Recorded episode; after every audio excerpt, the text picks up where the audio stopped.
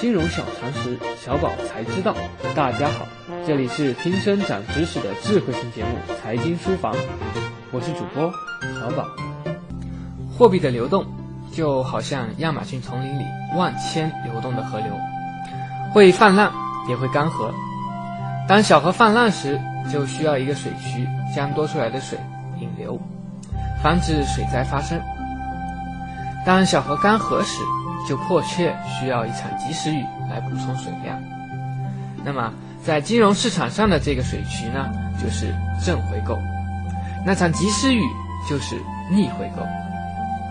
前期节目我们讲解了货币政策，今天我们就一起来学习货币政策的公开市场业务中一个广泛运用的手段——正逆回购。正回购就是。中国人民银行向一级交易商卖出有价证券，并且约定在未来特定日期买回有价证券的交易行为，是央行常使用的公开市场操作手段之一。一般而言，央行为使其回购操作成功，在进行数量招标的时候，给出的回购利率往往会略高于市场回购利率。逆回购就是中国人民银行向一级交易商购买有价证券，并且。约定在未来特定日期将有价证券卖给一级交易商的交易行为。逆回购发生在央行与一级交易商之间，一级交易商是同中央银行直接进行债券交易的商业银行和证券公司等。中央银行将手中的钱以一定的利息贷给一级交易商，一级交易商将债券抵押给央行后，就可以获得这笔贷款。钱从央行流向一级交易商，然后进入市场。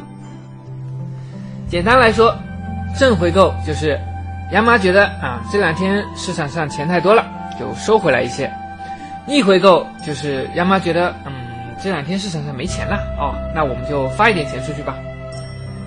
正回购和逆回购其实只是交易方向和交易主体相反而已，本质上没有任何区别。都是利用国债作为抵押的短期融资交易。那么讲到这里，可能我们有的小伙伴就要问了：正逆回购其实不就是央妈从市场上买卖有价证券吗？为什么要说正逆回购呢？这是因为啊，正逆回购这个过程其实是一种借还抵押的关系，而不是买卖关系，所以不叫买卖。这一点请大家一定要注意。那正回购和逆回购有什么区别呢？首先，第一，期限不一样。央行的正回购操作以七天居多，逆回购则一般为一天、三天或者七天等，较为灵活。第二，效果不同。正回购是央行回笼货币的一种手段，通过正回购将市场上的资金收回，减少货币流动性。正回购结束后，再将资金放出。货币流动性回放，短期内影响市场资金的充裕程度，在市场相对景气的前提下，让市场能够健康平稳的缓慢上升，避免因资金量过大而产生通货膨胀等，从而达到经济降温的目的。对于投资者而言，如果央行连续进行正回购操作，投资市场可能会出现利空的信号，此时需要提高警惕。逆回购则为。央行向市场上投放流动性的操作，逆回购到期，则是央行从市场收回流动性的操作。通过逆回购操作，央行可以增加市场流动货币，释放资金流动性，可以精准灵活地调节市场上的短期货币流动性紧张问题。但是，因为期限一般较短，效果并不持久。对投资者而言，实行逆回购操作。可增加货币流动性，活跃市场。投资者可以根据以此调整投资策略。也许会有小伙伴说了啊，正逆回购，尤其是逆回购，期限那么短，能对经济产生多大影响啊？那么小宝在这里也给大家举个例子，大家就明白了。这是一个炎热小镇慵懒的一天，太阳高挂，街道无人。每个人都债台高筑，靠信用度日。这个时候，从外地来了一位有钱的旅客，他进了一家旅馆，拿出一张一千元的钞票放在柜台，说想先看看房间，挑一间合适的过夜。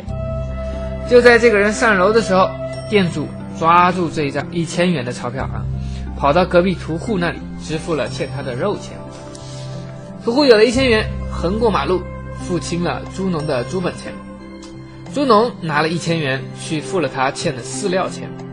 那个卖饲料的老兄拿到一千元，赶忙去付清他裁缝店裁衣服的钱。有了一千元，这名裁缝冲到旅馆付清了他所欠下的所有房钱。店主赶忙把这一千元放到了柜台上，以免旅客下楼时起疑。这个时候啊，那个旅客正好下楼来，拿起一千元说：“嗯，没有一件我满意的。”然后他把钱收进口袋走了。这一天，没有人产生了任何东西，也没有人得到什么东西。可是，全镇的债务都清了，大家都很开心。也许有人会提出疑问：这不是说明货币流动性的重要性吗？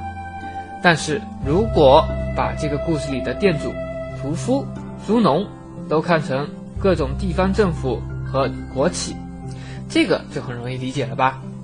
杨妈给的钱虽然转了一圈又回到了原来的地方，却解决了大问题。所以说，流动资金的作用很大，经济的每个环节都是联动的，而一笔忽然注入的款项，周转一圈带来的巨大影响力是不容小觑的。这也是为什么杨妈可以通过逆回购、广发红包雨解决很多企业现金不足的问题。以上就是今天的主要内容。本期节目。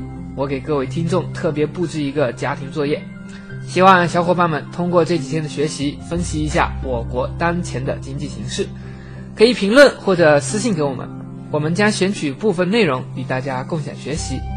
好，我们下期节目再见。